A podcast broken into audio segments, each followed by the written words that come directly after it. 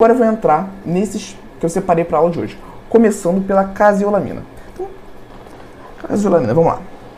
Inicialmente é um fitoterápico extraído da, de uma planta chamada Cassionomane, especificamente do fruto dessa planta. E, segundo a teoria, os flavonoides contidos nesse extrato poderiam inibir a ação das lipases de 30 a 50%. Lembrando que as lipases têm uma função ali é, primordial na absorção de gorduras. Elas vão quebrar a molécula grande de gorduras em partes menores e essas partes menores serão absorvidas.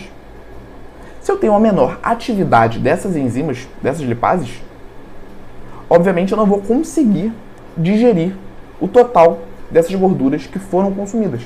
Então, se eu tenho de 30 a 50% uma absorção de gorduras menor, né, obviamente eu consigo aumentar o déficit calórico do meu paciente. Consigo favorecer esse paciente a chegar em um déficit calórico e até mesmo a aumentar esse déficit calórico. Consequentemente, isso pode auxiliar na perda de peso, certo?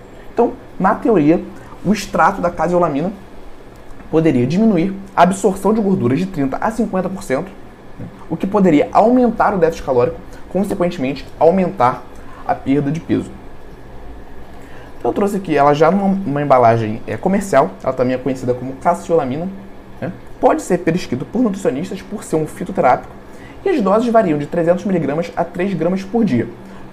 O consumo dessas substâncias, não só da caseolamina, mas como de, dos outros redutores da absorção de gorduras que eu vou falar hoje, ele é realizado imediatamente, imediatamente não, é anterior, anteriormente à refeição. Então o indivíduo ele vai fazer o consumo da substância né, e vai fazer a refeição em seguida justamente para cumprir essa proposta. A substância ela vai reduzir a absorção de gorduras daquela refeição que vai ser realizada em sequência. Tudo bem? Então, o redutor da absorção de gorduras, ele sempre vai ser consumido antes da refeição. Certo?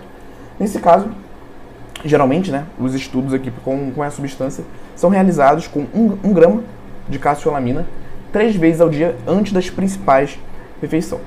Quando a gente fala assim sobre substâncias naturais para reduzir a absorção de gorduras, a caseolamina ela é uma das mais famosas. A grande questão é, Igor, sobre a caseolamina, sobre a caseolamina, nós temos relevância do ponto de vista científico, nós temos artigos científicos comprovando, comprovando que essa substância, que é a caseolamina, pode aumentar os resultados de emagrecimento em humanos? E a resposta é que não. Nós não temos esse dado na literatura. Quando a gente conversa numa uma reunião, numa mesa de bar, inclusive, sobre substâncias de emagrecimento, pode vir aquele seu amigo, aquele seu colega, ou aquele leigo, falando, ah, Igor, mas eu já vi artigos científicos, artigos científicos falando sobre o uso de determinada substância, comprovando que ela pode emagrecer. E aí que tá, né? Essa questão de analisar um artigo científico é algo muito abstrato. Principalmente como esse artigo científico foi realizado e desenvolvido.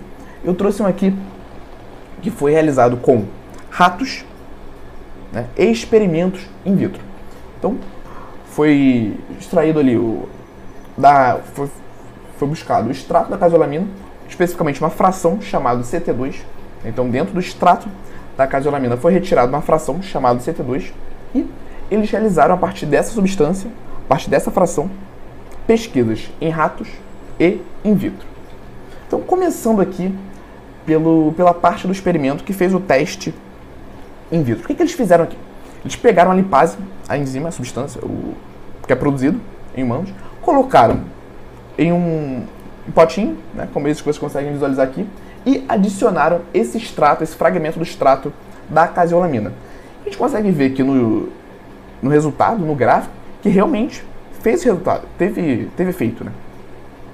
A atividade da lipase foi reduzida drasticamente a partir da ingestão de 0,1 a 0,5 miligramas por ml da, do extrato da caseolamina. Então, in vitro, ou seja, fora do corpo humano, em um potinho como esse que vocês estão vendo, os resultados foram comprovados. o extrato da casiolamina tem essa capacidade, tem esse potencial para reduzir a atividade das lipases. A grande pergunta é, mas qual seria o impacto disso no corpo humano? Qual seria o impacto disso dentro de um, um metabolismo enorme, né? contendo ali diferentes infinidades de possibilidades. Então, sim, in vitro funciona, mas é algo muito, muito, muito abstrato, como eu havia falado anteriormente. Não, não quer dizer muito para a gente até então. Quando a gente analisa em ratos, né, aqui já é um, um passo, diria assim, um passo acima, mas também não tem tanta relevância, o que, que o estudo encontrou? Esses ratos, explicando aqui brevemente como que foi esse estudo nos ratos, eles fizeram uma dieta hipercalórica rica em gorduras, com 60% de gorduras, durante 12 a 13 semanas. Né? Tivemos o grupo controle, os ratos que só fizeram o consumo dessa dieta, e o grupo CT2, que foram os ratos que fizeram essa dieta e fizeram também o uso dessa fração do extrato da casiolamina.